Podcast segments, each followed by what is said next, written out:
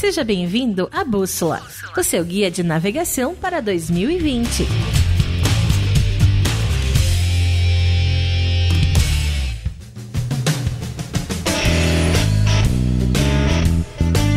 Fala, fala galera, beleza? Aqui é o Mike, tá começando mais um Bússola, esse podcast para você empreendedor, para você empreendedora que quer chegar em 2020 mais bem preparado. No episódio de hoje, a gente vai falar com o André Frois, sócio fundador da Cotidiana Aceleradora, maior acelerador de startups do Centro-Oeste. Olha que legal. Eu sei que tem muita gente aí que sabe o que é startup, que já ouviu falar do termo, mas que tem uma galera ainda que entende muito pouco sobre esse universo de empresas que cresce a um ritmo muito acelerado. Segundo a Associação Brasileira de startups, em 2012 eram 2.500 no país. Hoje a gente já passou de 12 mil.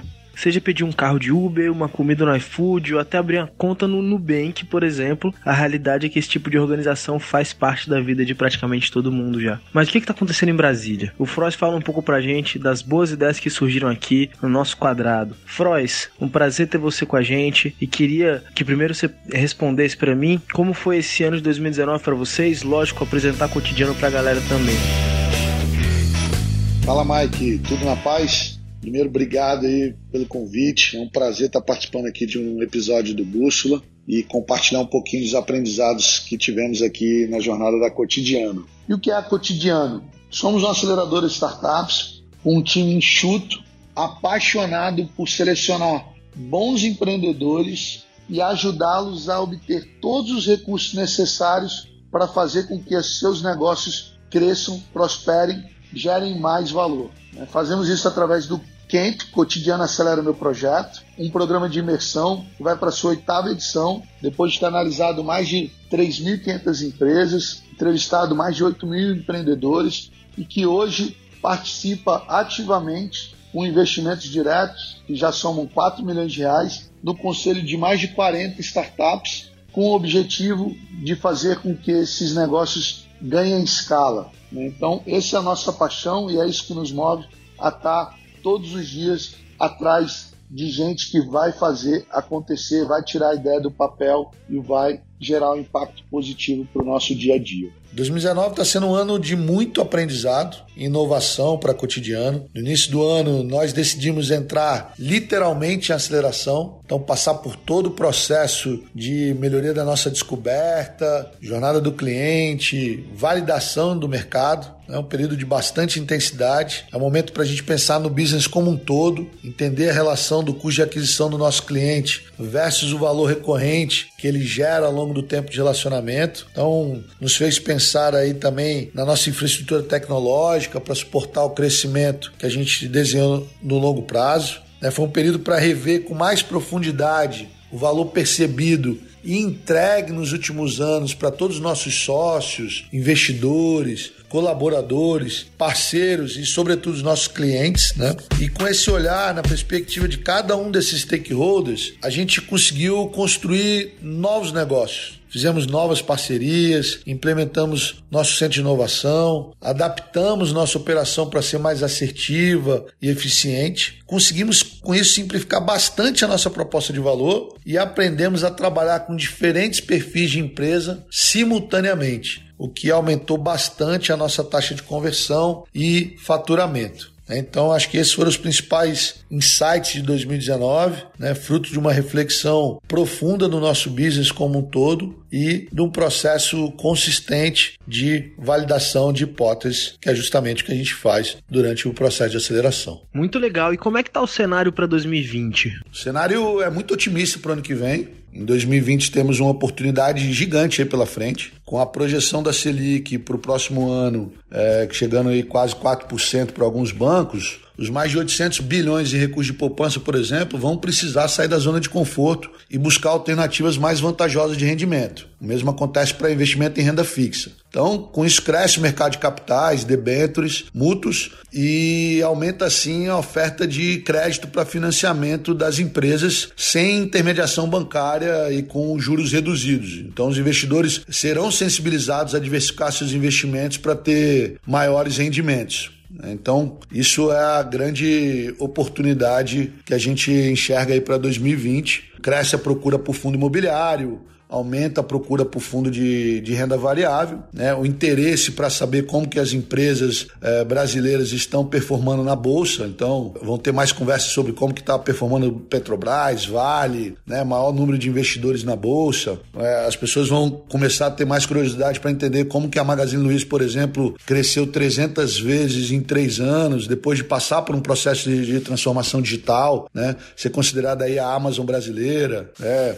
a Rede Drogazil consolidou o mercado, se defendeu de posição de outros players internacionais e também triplicou o seu valor de mercado. Então, assim, isso sem falar Nubank, iFood, Quinto Andar, outras empresas nativas digitais que já alcançaram mais de um bilhão de dólares de valor de mercado e figuram entre os unicórnios brasileiros. Né? Então, aí que mora a nossa oportunidade, né? a oportunidade de investir em empresas brasileiras, em empreendedores brasileiros, mas no nosso caso, não quando ele já fez esse sucesso todo. A gente quer democratizar o acesso à oportunidade de investimento no início da jornada empreendedora.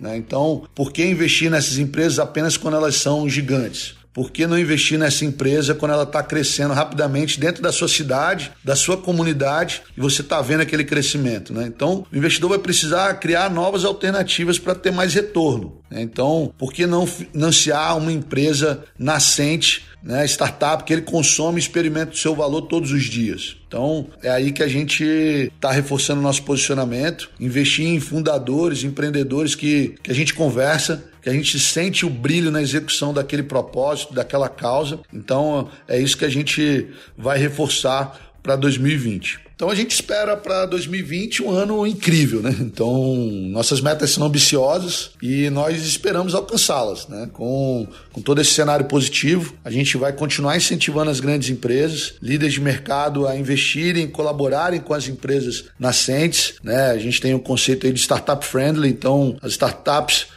é, se integrando ao ecossistema, e o ecossistema é um só, o ecossistema empreendedor. Então, corroborar com esse ambiente de inovação aberta, estimular novos modelos de parceria de negócio, vai ser a, a nossa pegada aí para o ano que vem. A gente certamente espera atingir os resultados que, que nosso time desenhou. Né? Então, eu queria agradecer a oportunidade de estar compartilhando um pouco do nosso aprendizado e falar que 2020 continuaremos de portas abertas aí para receber o empreendedor, aquele que realmente realmente faz a diferença para que o nosso dia a dia seja um dia a dia mais eficiente, mais alegre. E é isso aí. Valeu, obrigado, um grande abraço.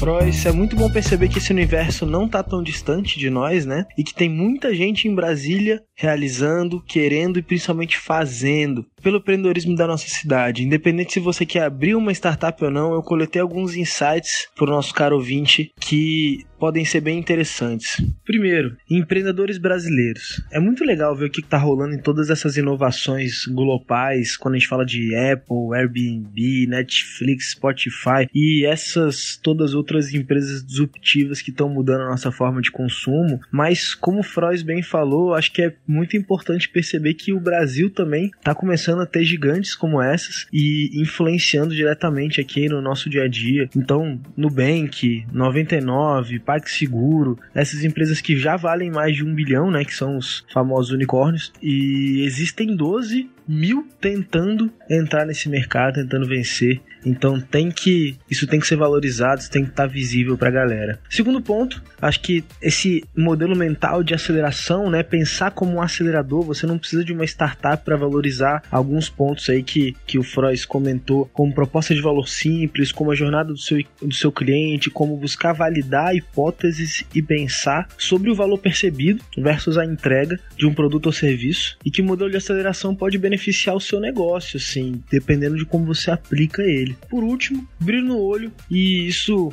Frois falou algumas vezes e eu reitero que se a gente vai em busca de empreendedores, né? Não, é, não são de ideias geniais, são de empreendedores bons, pessoas boas. Que essa galera que tem brilho no olho pelo negócio, ela faz acontecer. E se não for essa ideia, vai ser a outra, vai ser a próxima. Claro que, né, marketing, finanças, processos, vendas, tudo é muito importante, mas ser apaixonado pelo negócio pela resolução solução, assim, pelo, por resolver um problema, também é muito importante. Galera, então ficamos aqui nesse episódio com o Frois. Frois, obrigado de novo pelos toques que você deu, pela visão que você trouxe. E, meu caro ouvinte, se você gostou, pede para seguir a gente, assina lá nosso podcast pra você ficar de olho quando aparecerem novos episódios. E até a próxima, galera. Um abraço, valeu!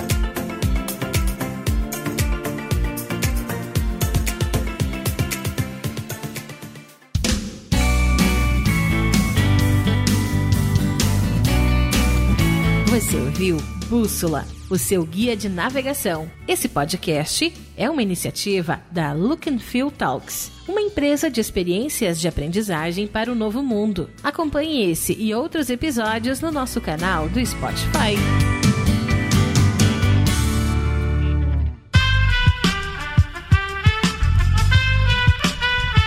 Este podcast foi editado por Aerolitos Edição Inteligente.